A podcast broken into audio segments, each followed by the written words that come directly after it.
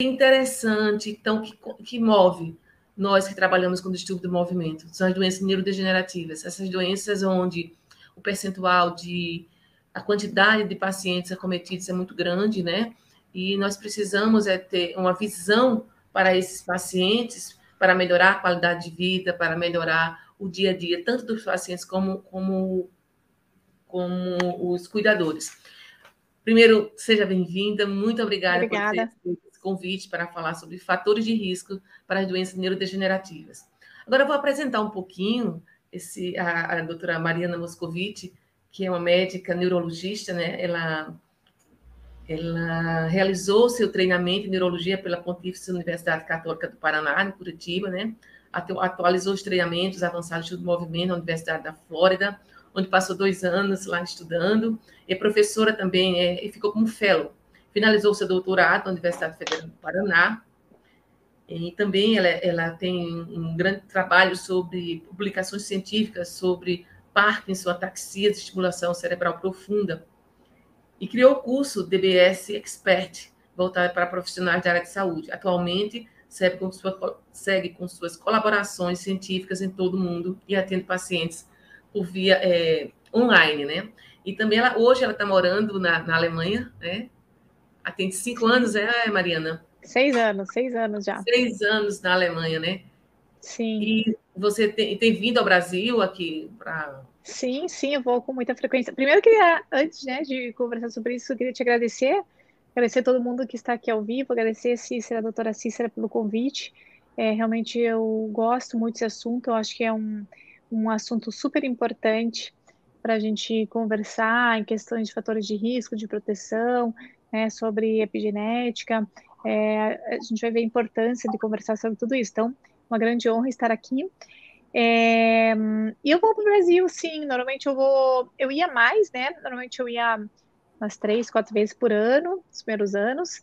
Agora, depois com a pandemia, tudo ficou um pouquinho mais complexo. Eu tenho ido uma vez por ano. Então, sempre vou em dezembro, dezembro janeiro, eu sempre estou no Brasil. Ok. Então, Mariana, se você puder colocar um aviãozinho para colocar chamar as pessoas, que tem muitos Vamos. pacientes e pessoas interessadas, né? Pessoal entrando, né? Mandamos aviãozinho os aviãozinhos. Vocês também. Estou mandando aviãozinho para o pessoal. Para as pessoas. E vamos começar. Abranger, né? Mais tempo, as pessoas interessadas aqui. E, e fique conosco, Exatamente. gente. Vai ter temas bastante interessantes. Pronto, Marina. Eu vou hoje conversar com você sobre fatores de risco de doenças neurodegenerativas. Mas uhum. primeiro, para você, o que são doenças neurodegenerativas? De um modo perfeito, geral. Perfeito. Então, acho que a gente pode fazer realmente um, um papo bem leve, né? Apesar de ser um assunto talvez um pouco pesado, acho que um papo leve para todo mundo que está nos assistindo, que entendam e tirem todas as suas dúvidas, né? Acho que é bem importante. É, então, assim, doenças neurodegenerativas, como o próprio nome diz, é uma doença, são as doenças, né? São mais de, que, mais de uma, né? São muitas doenças que acometem o sistema nervoso central e elas fazem, digamos, uma morte celular, né? falando assim, uma morte celular que ela degenera, então, esse cérebro, e é, normalmente são doenças que não têm cura e que são progressivas. Então, no geral, eu não gosto, apesar que o nome é correto, né, neurodegenerativas, neurodegeneração, ou seja, morte celular, mas eu não gosto muito de usar esse termo, pois realmente é, provoca aí é, uma, reações não muito amigáveis aos pacientes, né, e realmente eles ficam muito preocupados, com esse nome. Então, tenho vários pacientes que falam, ah, eu não gosto de que gente fale que é uma neurodegenerativa.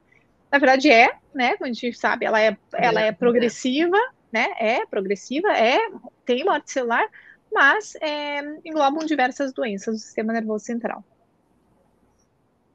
Inclusive, a, o próprio envelhecimento, né? Nós Sim. podemos falar que são processos neurodegenerativos lentamente progressivos, contudo, uhum. quando há um comprometimento maior aí o processo de doença começa a ser é, mais, mais efetivo, né?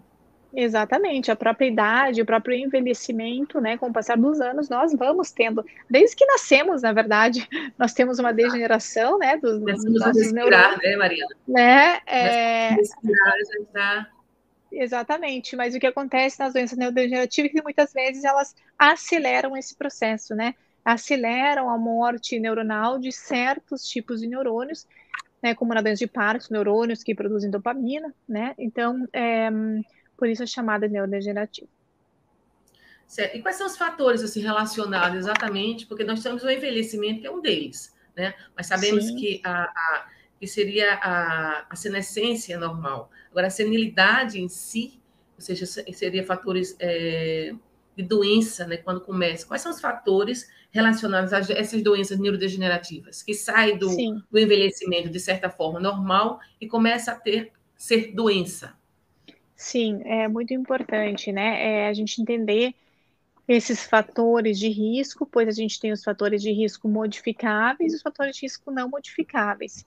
E nós entendendo, né, e, e, sabendo quais são os fatores de risco ou os fatores de proteção, a gente consegue muitas vezes é, é, retardar talvez o início de alguma doença, né? A gente entendendo o que, que protege nosso cérebro, entendendo o que nos leva a ter mais risco, a gente em alguns casos, como eu falei nos modificáveis, que eu vou falar agora, a gente consegue talvez retardar o início de uma doença neurodegenerativa. Dentro das doenças neurodegenerativas, é o que a gente, quem nos segue aqui, né, inclusive que me segue, eu falo muito mais sobre a doença de Parkinson, que é que eu sou especialista, mas a doença de Alzheimer, outras formas de parkinsonismo, como atrofia de múltiplos sistemas, paralisia supranuclear progressiva, demência por corpos de Levy, demência córtico-basal, a doença de Huntington, né? Então, existem várias outras doenças, esclerose múltipla. Exatamente. Então, são várias, né? São várias doenças neurodegenerativas. Eu posso falar mais em relação ao, meu, ao que eu estudo, que é a doença de Parkinson. Muitas vezes a gente acaba é, transbordando essa informação, né, para é, outros parkinsonismos e Alzheimer. Então, é, primeiro, a idade. Né? A idade é um fator de risco para todas as doenças neurodegenerativas, porque, como você bem falou, existe o envelhecimento natural, e a gente sabe que 1% da população acima de 65 anos tem né, risco, mais, maior risco de vir apresentar doença de Parkinson, e acima dos 80 anos esse, esse risco muda para 3%. Então, você vê que pelo próprio envelhecimento natural, você tem mais risco de vir a desenvolver a doença, inclu, incluindo também que quando a gente é, é, é, mais velho, a gente também tem mais risco de ter outras comorbidades, né? Então, problemas do coração, né? Diabetes, hipertensão, que tudo isso também vão aumentar o risco de você vir a fazer uma doença neurodegenerativa. Então, primeiro, a idade, que não é modificável.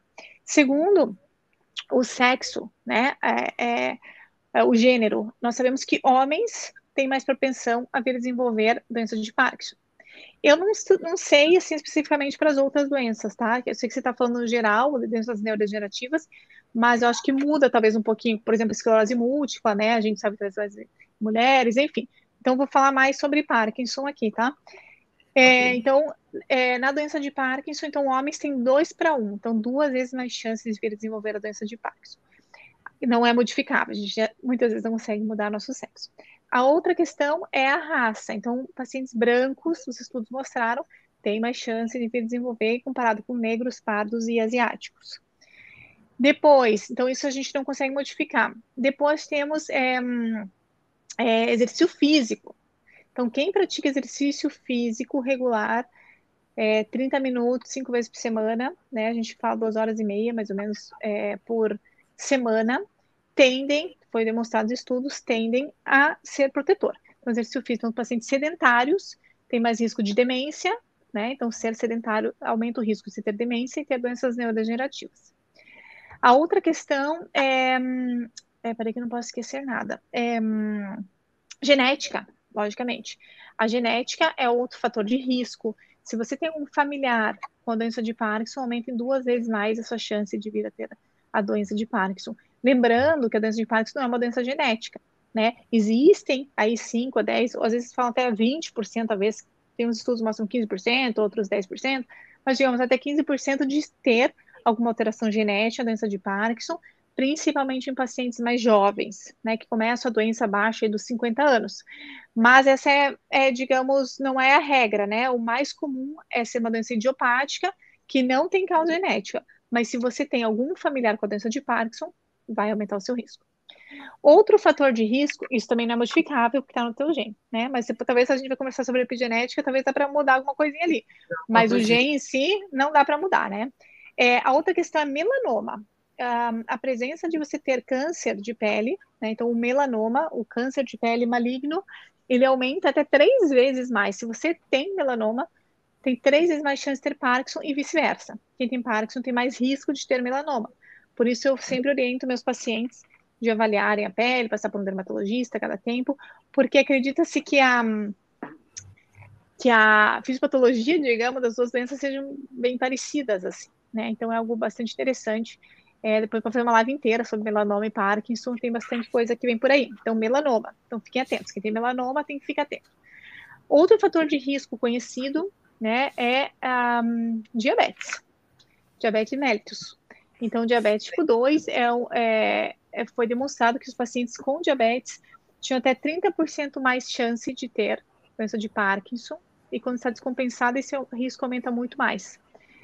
Então, é, os pacientes com, com diabetes, a gente tem que observar que podem vir a desenvolver a doença de Parkinson. É, tem mais um, mais um fator de risco importante, que é relacionado à alimentação, né, que a gente é, também viu demonstrado em estudos com um número é, considerável, digamos, de pacientes, pacientes que ingerem é, lácteos, né, dairy, chama, né, em inglês, dairy products. Então, lácteos. Então, ingestão alta de produtos lácteos, acredita-se que é mais pró-inflamatório e por essa maneira talvez teria aí mais risco do paciente vir a desenvolver doença de Parkinson. Então, realmente a alimentação do paciente vai interferir é, também o desenvolvimento da doença. Deixa eu ver se eu esqueci. Ah, outro importante. Eu até anotei alguns aqui, né? Porque são tantos, mas é, é mais dois só que eu queria citar aqui. Então, é, a outra questão é, é fator de risco. É, o seu trabalho. Então, pacientes que trabalham com específico, é, digamos, trabalho específico na lavoura, com herbicidas, pesticidas, né? Que moram perto de algum lugar onde tem o uso muito de paraquats, que é um dos, né, é, dos, dos, tóxicos, né, acho que é um herbicida, é herbicida é, tem muito mais risco de vir a apresentar doença, porque esses produtos são tóxicos para o cérebro, né, para o sistema nervoso central, e está totalmente linkado à doença de Parkinson.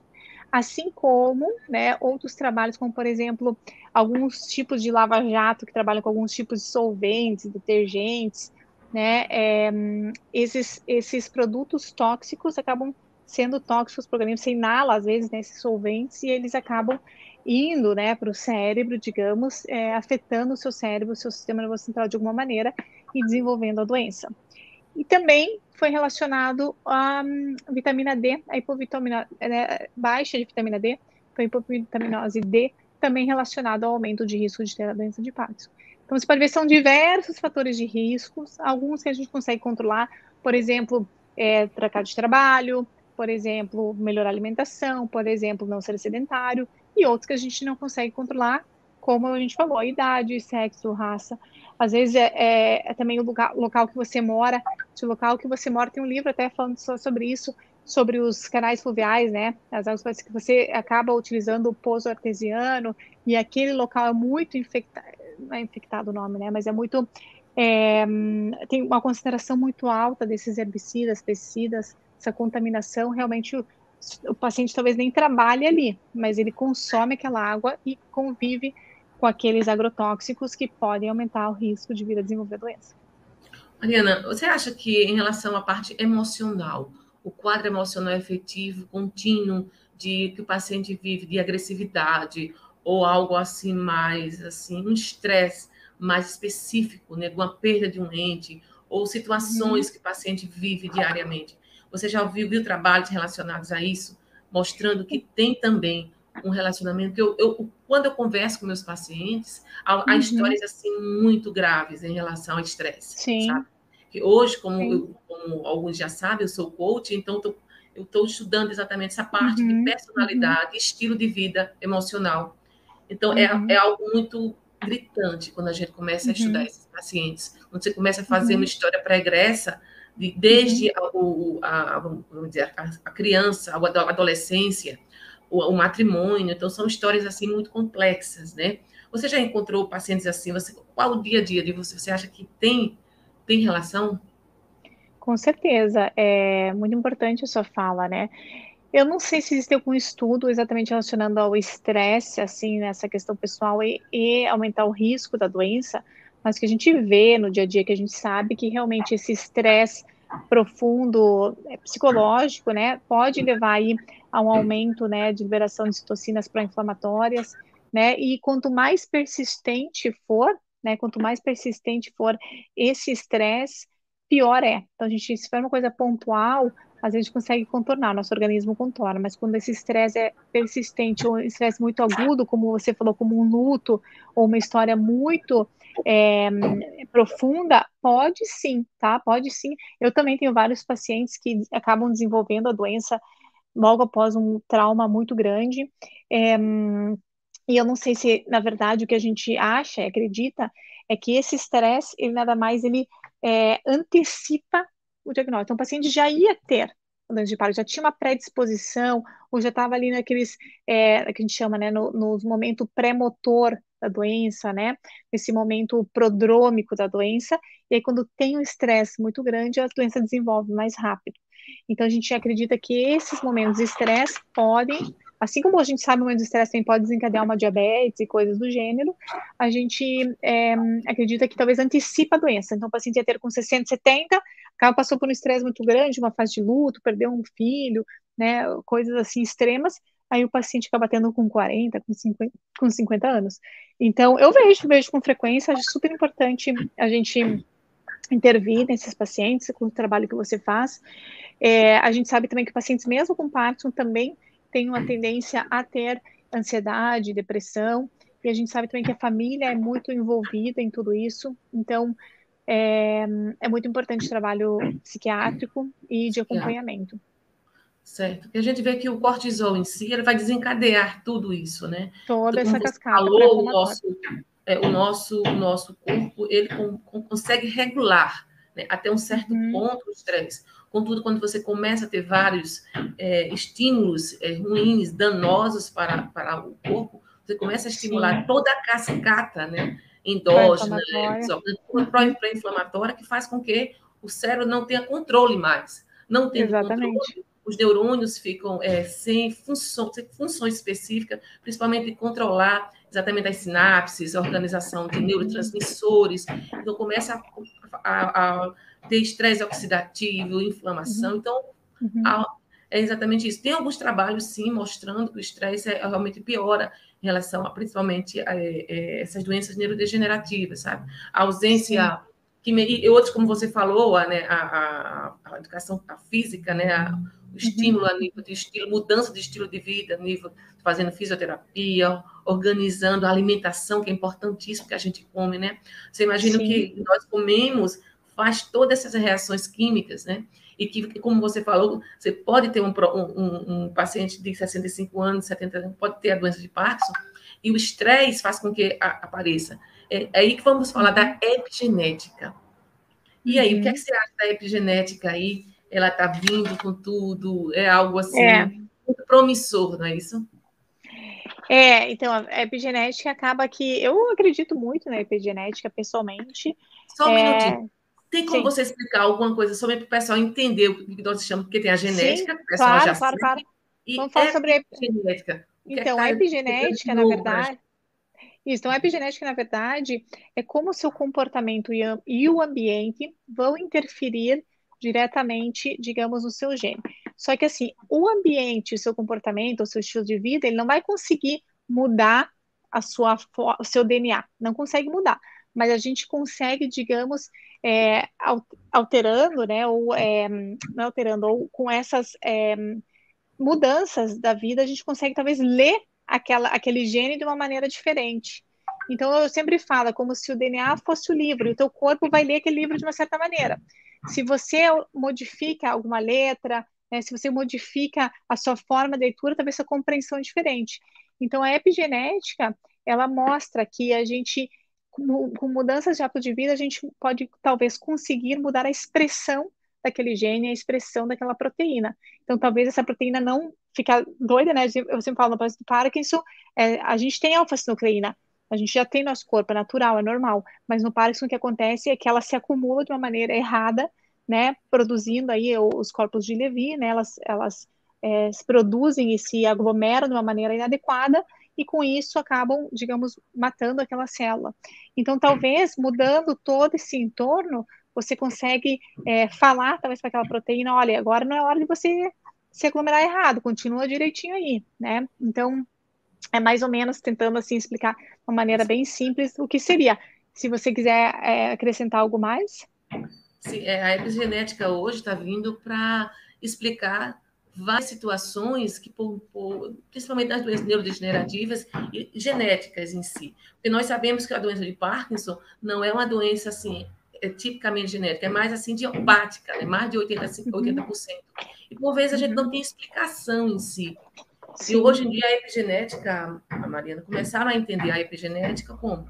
Porque dois gêmeos em si, uhum. e você estudando gêmeos, um apresentava uma doença e o outro e não outro não. Idênticos, né? O DNA uhum. é igual. Então, eles começaram a descobrir que existe em alguns, em alguns lugares, há lugares de proteínas a nível de DNA, uhum. nós somos stones, né? Que há como se fosse. Porque nós somos, nós somos seres de reações químicas, né? Uhum. Então, quando nós colocamos é, algum alimento e esse alimento vai até essas, essas regiões, eles podem modificar a expressão, acordando ou não acordando esse gene. Então, de acordo com o estilo de vida, vamos dizer, de um, de um gêmeo, esse gêmeo apresentou essa doença. Então, o estilo de vida é muito importante, a alimentação, a nível de ansiedade, de estresse. E hoje não, estão estudando o mapa epigenético exatamente para tentar explicar essas doenças que, por vezes, nós eh, acreditamos que não tem, que seria, de certa forma, idiopática, mas existe um Sim. porquê. Né? Esse acúmulo de, de, de proteínas na, no, no, no, na, na doença, nas doenças neurodegenerativas é exatamente um descontrole a nível é, de RNAs, né? RNAs, microRNAs mensageiros, que a gente chama, porque é interessante, Mariana, que nós estamos produzindo células diariamente, não é Sim. é isso? Nós precisamos produzir células. E, e esse descontrole de, de, células e de proteínas, né? Nós somos seres. Por isso, as doenças em si são proteinopatias, né? porque uhum. nós somos uhum. fábricas constantes de proteínas. E, e, e, em relação ao descontrole da produção, de repente tem produção errada dessa proteína e o controle de, vamos dizer assim, o controle em si está danificado. Então, quando está danificado, você não consegue destruir aquela proteína. Então, começa a acumular. Acumulando, quando é muita proteína, você não consegue mais é, ter esse limiar de controle. Então, começa a fazer processos uhum. degenerativos. Assim. E a epigenética faz o quê? Faz com que esse você consiga expressar ou não esse gene que está danificado.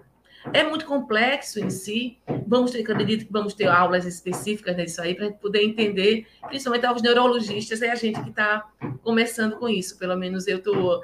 É, é, muito, vamos dizer, agradável acreditar que você, com o tempo, você consiga é, tentar expressar ou não esse gene. Aquela gene, exatamente. Você reconhecendo, né?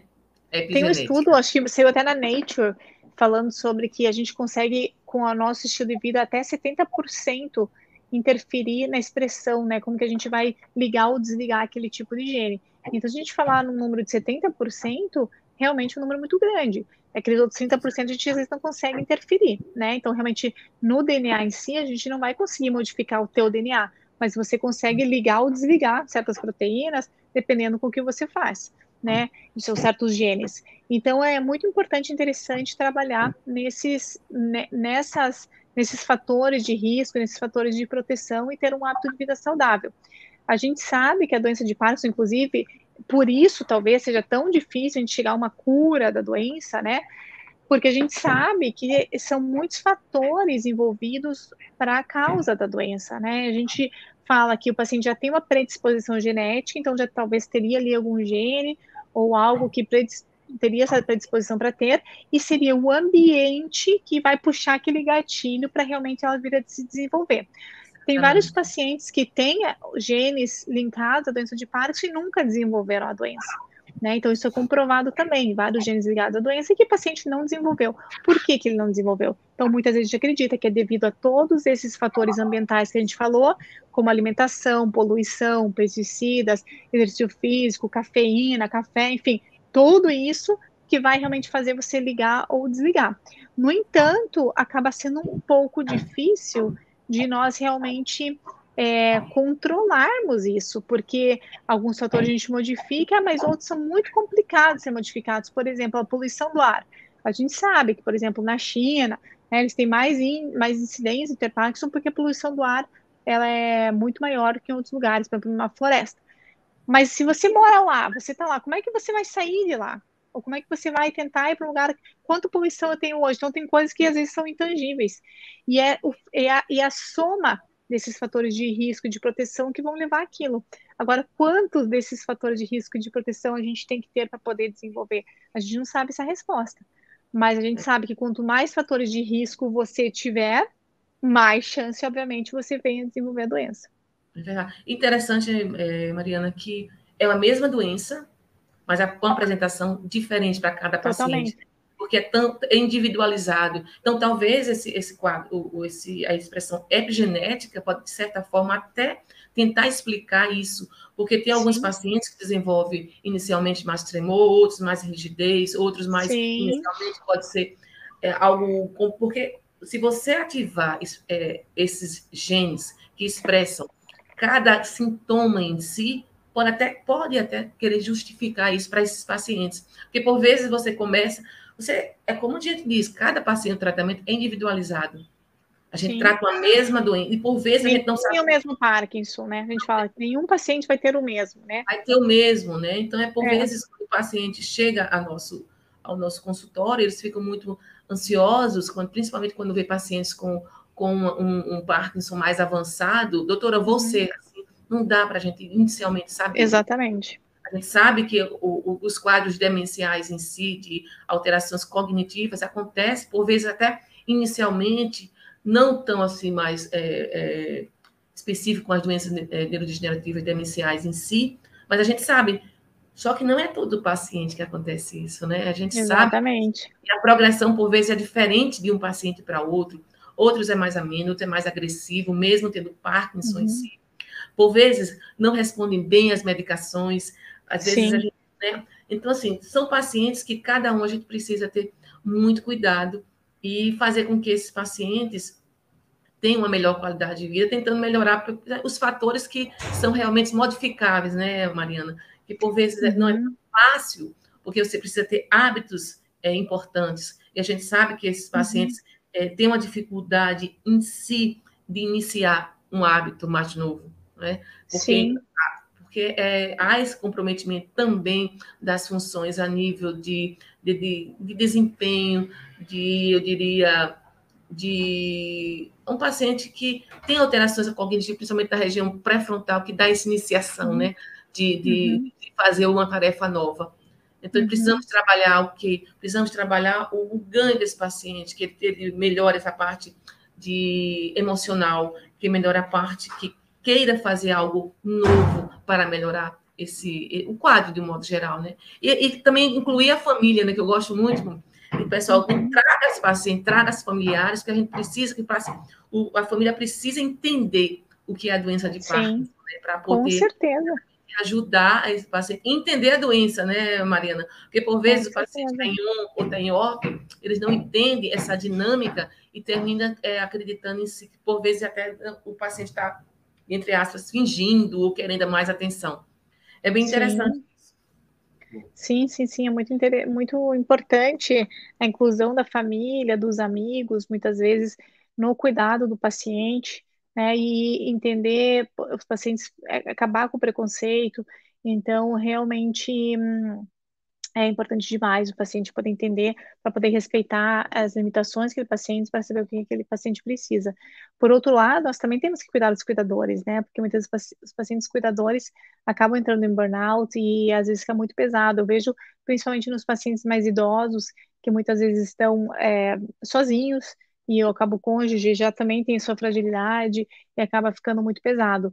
Por outro lado, os pacientes mais jovens, eles têm uma outra questão, né? Porque são pacientes que normalmente estão numa vida ativa, que tem filhos pequenos, que ainda estão trabalhando. Então, são cenários bem diferentes entre esses dois tipos de pacientes, e a gente tem que ver realmente como um todo, não só como paciente uma doença, senão como uma pessoa e sua família e seu entorno. Então, eu trato assim meus pacientes, eu sempre gosto e prefiro que tenha algum familiar em conjunto na, na, na consulta, para realmente entender o que está acontecendo, ver a avaliação, tirar suas próprias dúvidas, né? Que nem sempre é a mesma dúvida do paciente e do familiar. Então, isso é muito importante. Por outro lado, o que você falou em relação aos pacientes que não são iguais, e realmente é difícil, talvez a epigenética nos ajude mais para frente. Inclusive, tem estudos mostrando pacientes que têm o início da doença em momentos diferentes ou de formas diferentes. Então, a gente sabe que existem agora os tipos, né, é, brain first or gut first. Então, aquele paciente que talvez inicie a doença através do bulbo olfatório, né, e a partir dali o paciente tem alguns sintomas, né, porque é como se, digamos, se disseminasse, né, essa alfa-nucleína e chegasse até o cérebro, e outros pacientes que o início é lá na parte do intestino, né, e dessa maneira ele vai subindo pelo nervo vago, digamos, né, passando célula para célula, e dessa maneira o paciente vai vir a ter todos os sintomas prodrômicos, como diarreia, é, desculpa, constipação, é, distúrbios do sono, distúrbio do sono REM, depressão, ansiedade, para depois vir a ter realmente sintomas motores.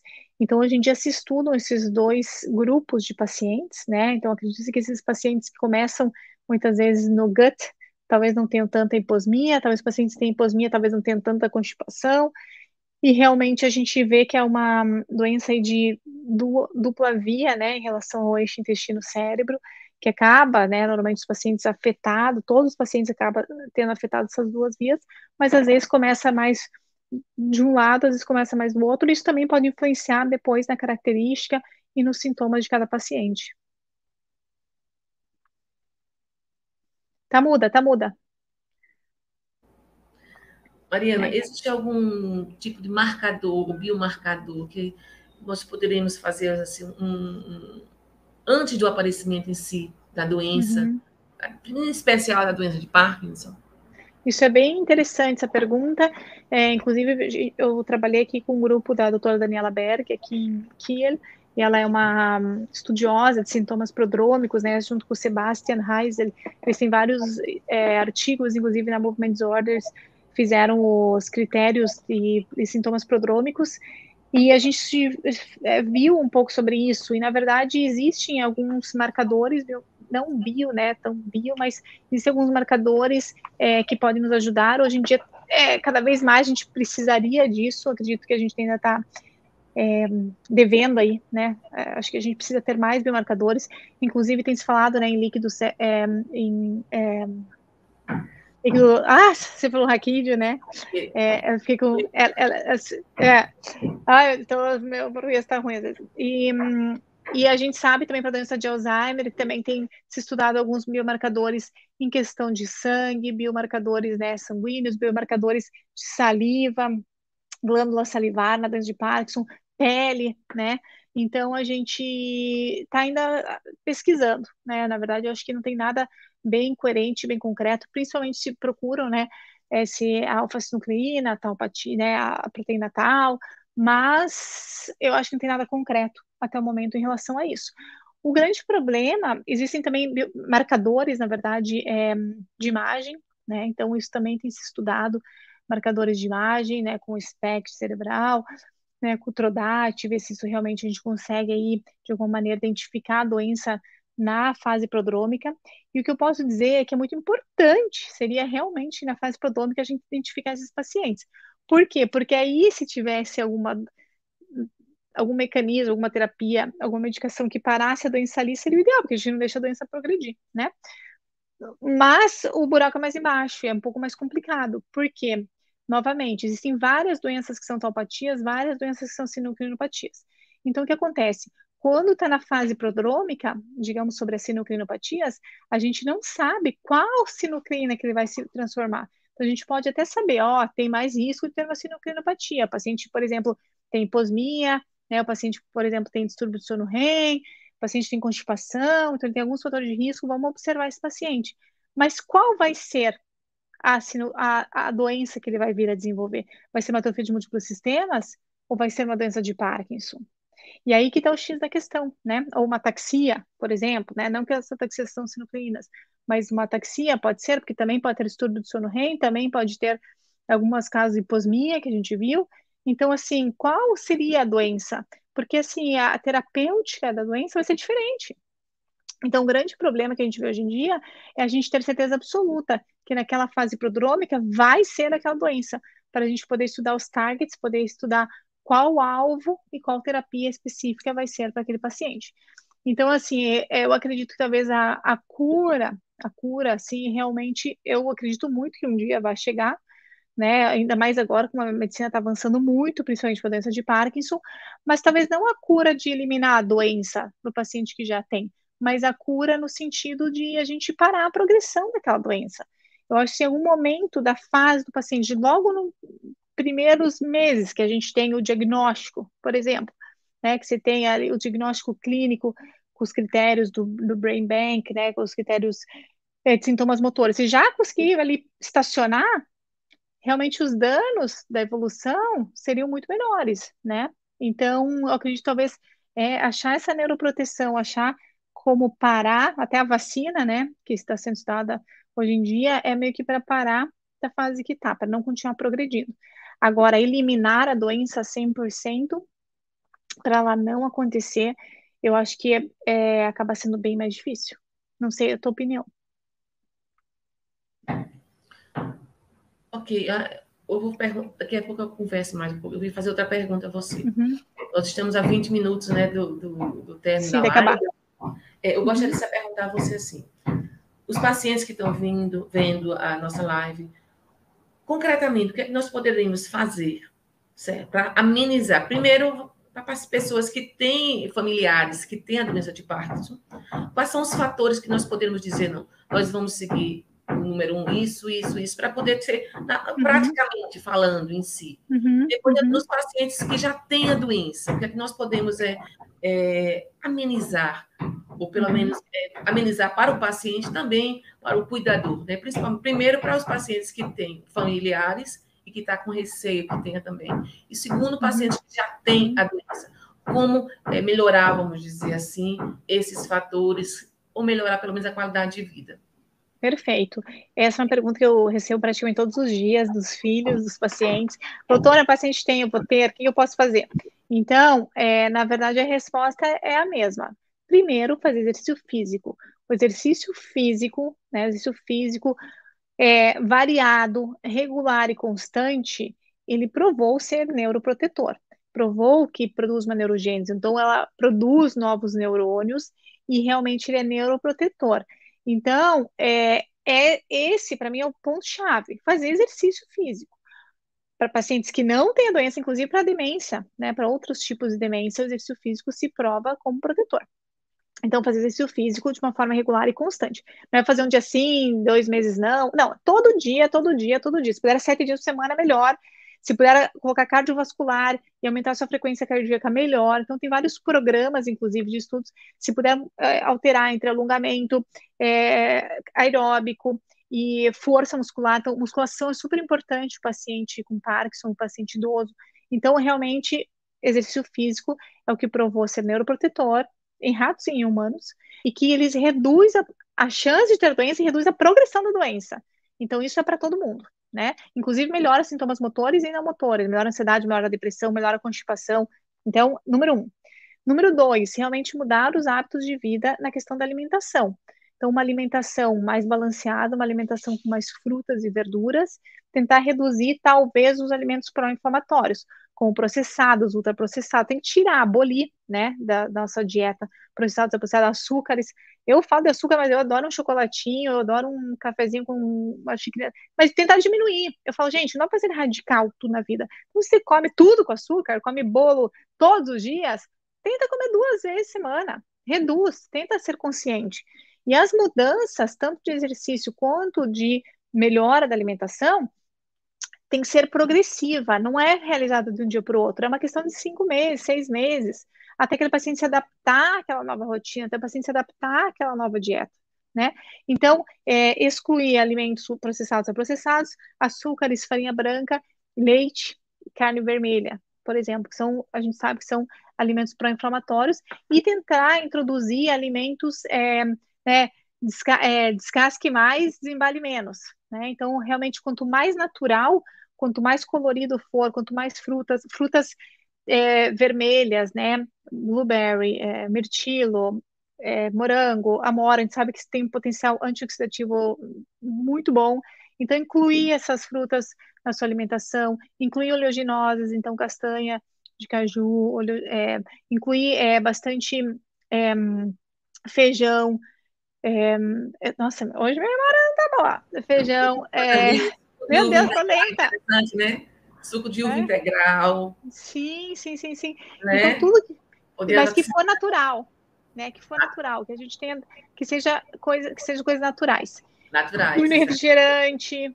Então, assim, procurar uma nutricionista, para falar bem a verdade, procurar uma nutricionista. Eu encaminho todo, todo 100%. Se a nutricionista estiver aqui, ela sabe que eu encaminho todos. Ela fala, Daniela, mais um, mais um. Todo dia eu vejo paciente, todo dia eles vão para a nutricionista, porque ela vai entender o, o que você gosta, ela vai entender o que você não gosta e vai incluir além de alimentos, alguns suplementos que são importantes, como a vitamina B12, como a vitamina D, como o ômega 3, que também são importantes para a manutenção desse teu cérebro, da parte né, é, é, de nervos, enfim, determinação nervosa e tudo mais. Então, é, tem estudos também mostrando que pacientes com Parkinson têm vitamina D e vitamina B12 baixa, a grande maioria dos pacientes. Então, isso interfere nos sintomas do paciente, né? Interfere para o paciente desenvolver uma osteosporose, para o paciente ter uma fratura, interfere para o paciente ter distúrbio de marcha, para o paciente ter dor. Então, a gente tem que ter redondinho. Uma coisa vai interferir na outra. Então, alimentação vai melhorar um pouco seus sintomas, vai melhorar a tua constipação, uma alimentação adequada. Você, tendo uma, você não tendo constipação, talvez você não tenha dor, a absorção do medicamento é melhor. Então, uma coisa leva a outra. Ingerir água, super importante. Né? Então a gente fala 30 ml por, por quilo, dois. Então, isso todo mundo pode fazer e todo mundo deve. Antes, né, se tiver algum risco, e quem tem o Parkinson. Né? Então, isso é fundamental. Aí tem estudos mostrando que a cafeína pode ser protetora. Então, inclusive, eu participei de um estudo com cafeína. Então, o paciente tomava uma xícara de café e talvez aí tenha aí um fator de proteção, né? A gente não conseguiu provar 100%, mas é, talvez tenha um fator de proteção. Então, eu toma um cafezinho por dia, né? né? Não faz mal. Aí, é, realmente ter hábitos saudáveis, dormir bem, tentar dormir 7, 8 horas por dia, né? Então, tentar, é, paciente sem insônia, ou mesmo o familiar que já tem um, um distúrbio de sono, tratar esse distúrbio de sono, que a gente sabe que o sono é super reparador, inclusive para eliminar essas toxinas que a gente tem durante o dia. Então, isso também vai colaborar para outro dia você ter menos tremor, também ficar menos ansioso.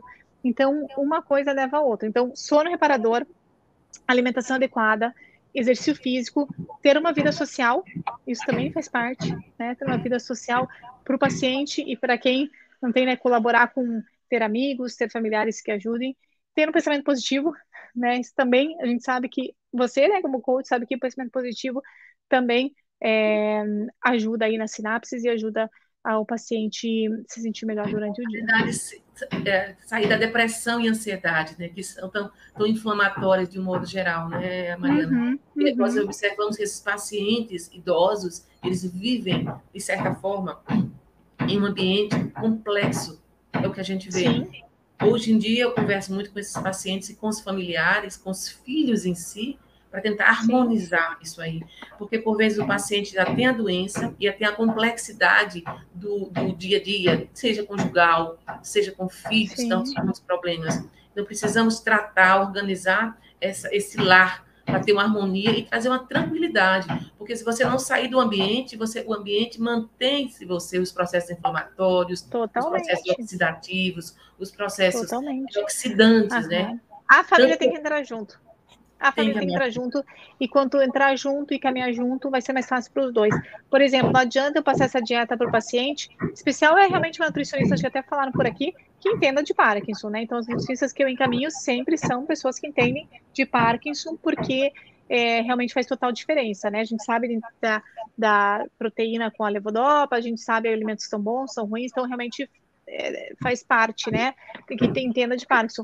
E a gente sabe como que um paciente vai entrar naquela dieta se o familiar não entra junto. É praticamente impossível.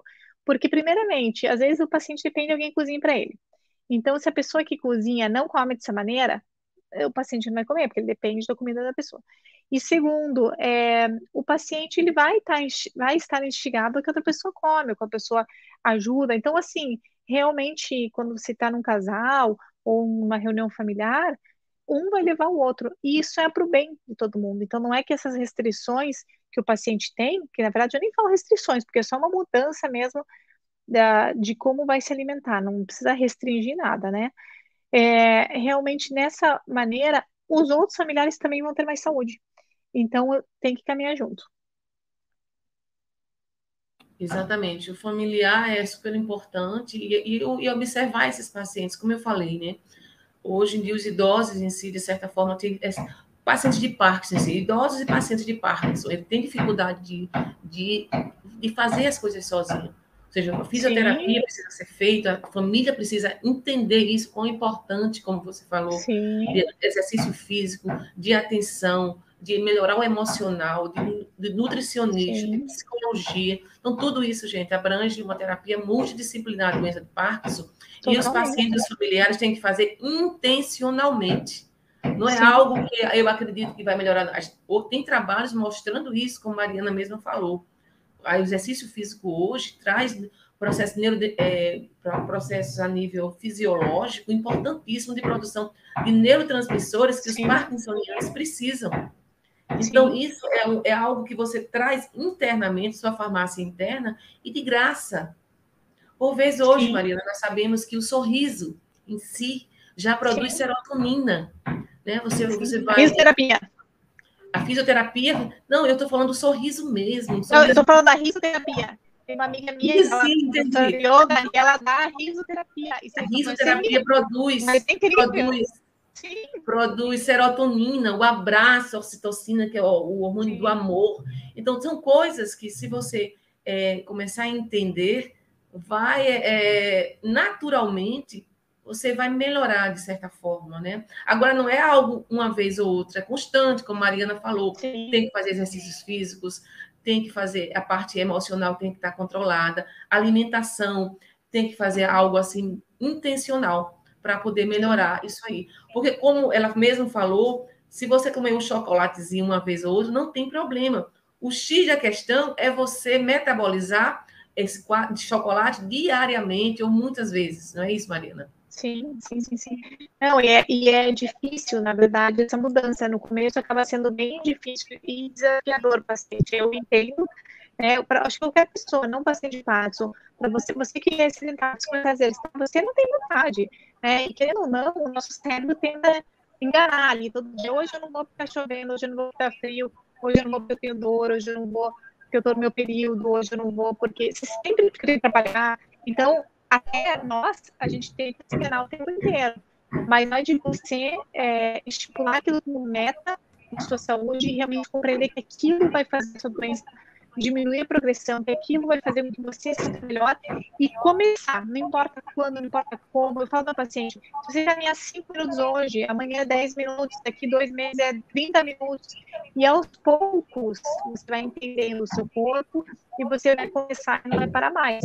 E é a mesma coisa com a alimentação, não pode ser algo radical, porque você nem vai conseguir. E vai você vai parar, você vai desistir. Você já foi fazer uma coisa que, te, que te leve muito tempo, que te leve dor. Então, você vai ter que ir transformando a sua vida aos poucos e respeitando sua limitação, respeitando seu, os seus desafios.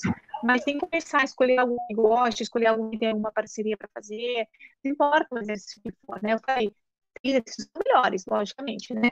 A forma de são melhores. Mas o que você fizer já é melhor. E o ideal é sempre acorda e já faz, sem ser livre. O que tem interessante também é, são os pacientes de Parkinson pelo problema da mobilidade, pelo problema das dores, acabam que eles acabam já por si só não fazendo exercício, porque eles já são mais sedentários do que o normal, do, do que outras pessoas.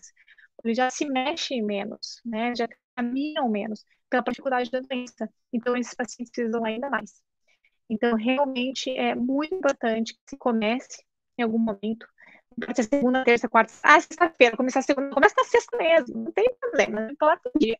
Só começa, começa devagar, pega a informação de algum profissional, né? Como eu falei, assim como nutricionista, é importante um fisioterapeuta, um educador físico, né, educação física, um treinador que entenda, nem que seja online, e isso faz a diferença. Eu vejo no dia a dia a diferença que faz nos pacientes. Verdade, Mariana, é muito importante. E a colaboração do, dos, volta a dizer, dos familiares, né? Uhum. Porque os pacientes de Parkinson, ele já tá, tem um bloqueio a nível de iniciar alguma Sim. tarefa normal, né? Normalmente, o cérebro de um paciente que tem Parkinson, a iniciação do, do, do, daquela tarefa está prejudicada em si, Sim. pela doença em si. Então, nós precisamos, é, a nível médico e a nível de familiares, estimular esses pacientes. Porque, por vezes, Sim. se você deixar, o paciente fica naquele lugar e não faz nenhuma Sim. atividade em si, porque está esse bloqueio. Então, o sistema de recompensa desses pacientes estão, está realmente, de certa forma, bloqueado pela falta em si também da produção da dopamina. Então, nós precisamos, Sim. gente, estimular esses pacientes. Não é má vontade dos pacientes em si, é realmente Sim. que há esse bloqueio. Então, os profissionais de saúde, familiares e as pessoas que lidam com Parkinson precisam entender. É por isso que, normalmente, é, Mariana, quando o paciente uhum. chega, eu coloco um objetivo para ele. Primeiro, eu pergunto o que é que ele gosta de uhum. fazer. Né? Porque se ele gosta de uhum. fazer, ele vai fazer com, com intencionalmente para mais, é mais vantagem. Então, qual é o seu objetivo? Doutor, eu quero melhorar, eu me levantar. Doutor, eu quero andar de bicicleta. Doutor, eu quero voltar Sim. a pescar. Então, eu começo a instigar isso aí, organizando a, a parte de, de, de medicamentos e estimulo ele fazer alguma atividade exatamente para ele conseguir chegar até isso aí. Mas tem que ser intencional, né? Totalmente. Porque, por vezes, é, o paciente não... Não adianta você dizer, não, você vai, vai é, para uma para uma reabilitação, uma dança ou algo assim, ou uma fisioterapia na água que o paciente não gosta. Então, precisamos colocar em mente o que é que ele gosta de fazer, o que é que ele gosta Sim. de comer, o que é que ele gosta, para poder haver um incentivo também, né, para liberar Sim. dopamina e a gente conseguir o objetivo que a gente quer, né, que é para o paciente melhorar a qualidade de vida dele. É Sim, isso, com certeza, com certeza. Isso é muito importante. Às vezes a gente precisa de ajuda de algum medicamento, né? A gente sabe que às vezes a depressão, essa falta de, de, de insight, falta de input, falta de vontade de fazer, a gente precisa ajudar com os medicamentos dopaminérgicos, serotoninérgicos, né, as melhoradoras, às vezes ajudar. Então, cada terapia, cada tratamento vai ter a sua função por isso que é importante conversar com um médico que entenda de Parkinson, porque realmente é uma doença multifacetada, multidisciplinar e que requer cuidados em todos os lados, de uma forma muito individualizada. Mariana, eu vou, eu vou abrir só para uma pessoa que quiser fazer uma pergunta, para a gente interagir com a galera que está aqui. Temos em tá. torno de cinco, cinco minutos. minutos. Cinco eu, te, eu, vou, eu ia te falar só quando você, você vai deixar salva no Instagram, né? Vou deixar sim. Aí, se puder, me coloca como colaboradora, eu compartilho também depois. Ah, tá certo, então. Tá bom? Alguém quer. Alguém quer fazer alguma pergunta? As pessoas que estão ouvindo a live, que precisa, que a gente tem cinco minutos para a doutora Mariana é, responder. De antemão, eu quero agradecer, Mariana, a sua presença, foi muito esclarecedora. Acredito que as pessoas que estão aí é, nos ouvindo e as pessoas que vão ouvir depois a live. Gostado. Uhum.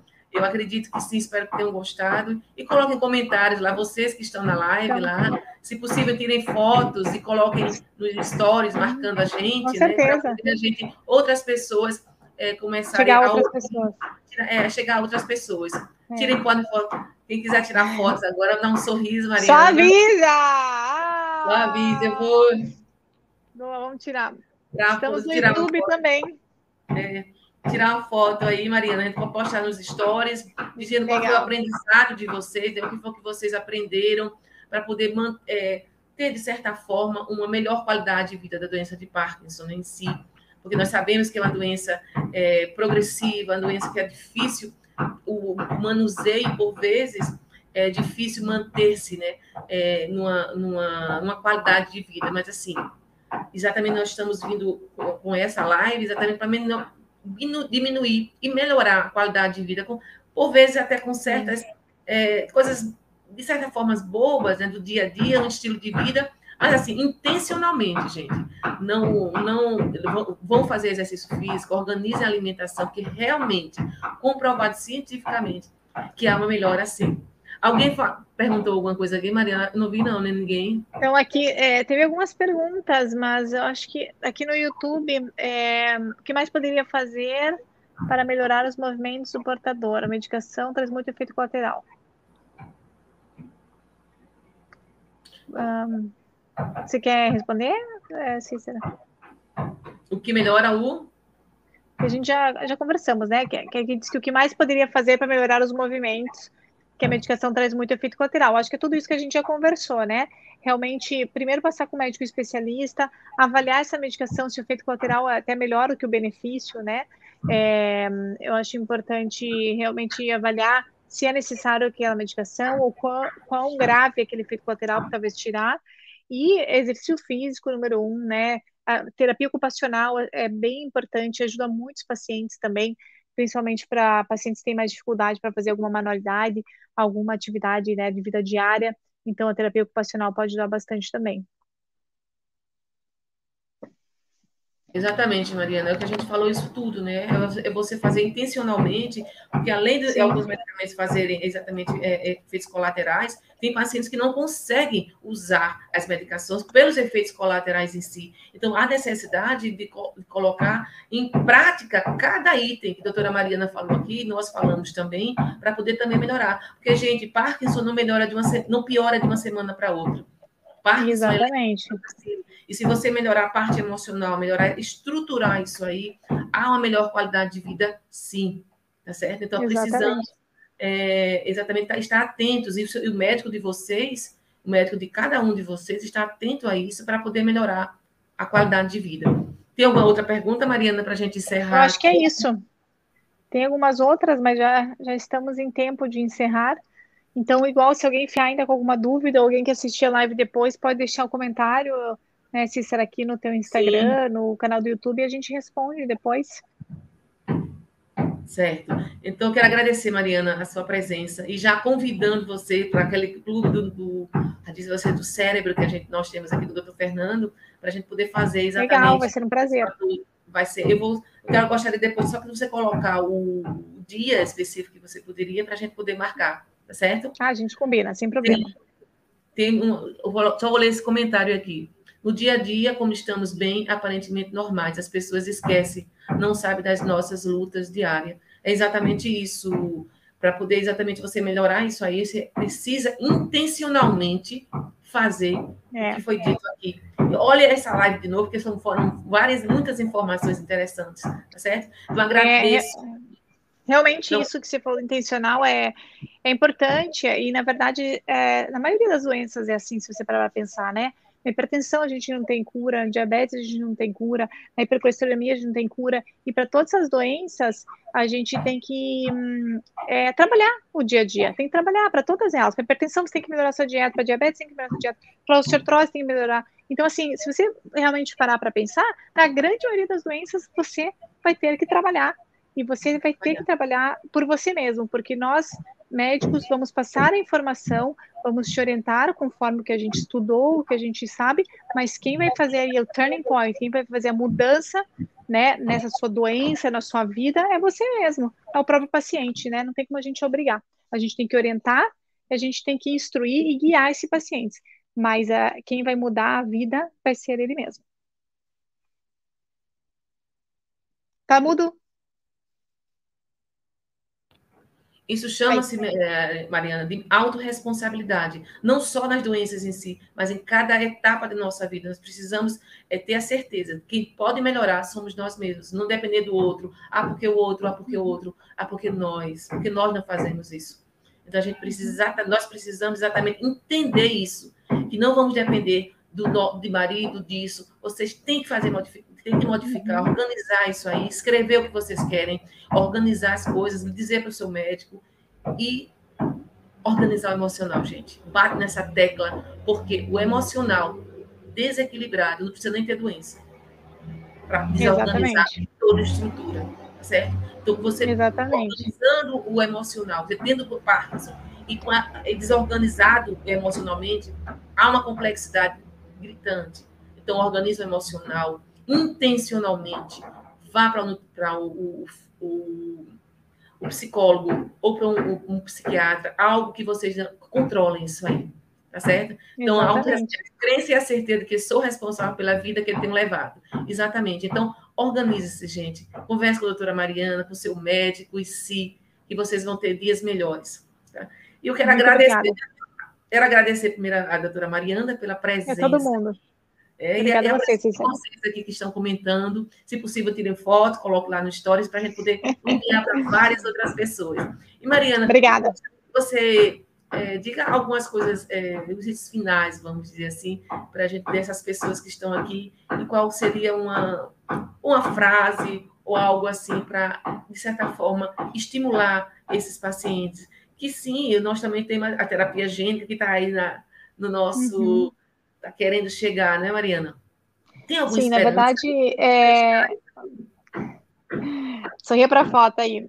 Não posso falar, né? Eu sempre saio falando. É, na verdade, eu acho que é, quando o paciente. Finalizando mesmo, né? Tem até um paciente para entrar na consulta. É, é, assim, quando o paciente recebe o diagnóstico de Parkinson, uma doença neurodegenerativa, realmente vem um momento de revolta e vem um momento de estresse mesmo, de tristeza profunda por ter recebido aquele diagnóstico. No entanto, não é o fim, né? A gente sabe que hoje em dia é, com, existem diversos medicamentos, diversas terapias, vocês procurando informações sobre aquela doença, procurando ajuda especializada de médicos e outros profissionais, tenho certeza que vocês vão ter uma vida produtiva, uma vida bem frutífera pela frente. Eu acredito é, grandemente na questão do cuidado, na questão da, da cura, né? Talvez não na cura, mas talvez na, na, contenção da doença no futuro. Existem mais de 300 estudos falando sobre a doença de Parkinson, né? Que estão hoje em dia é, em fases, análises é, aprovatórias. Então, realmente, vocês não podem perder esperança. Procurem se informar, procurem fazer o básico direito, alimentação, sono, exercício físico e bola para frente. A vida continua, que tem muita coisa boa ainda para ser feita. Ok, Maria, então muito obrigada pelo esclarecimento. Um grande abraço. Obrigada. E a gente já, quem sabe, um, um até logo para a próxima, não é isso? Né? Obrigada. Beijo muito obrigada a todos. Um abraço todos, gente. Tchau, tchau, pessoal. Tchau, tchau. Tchau.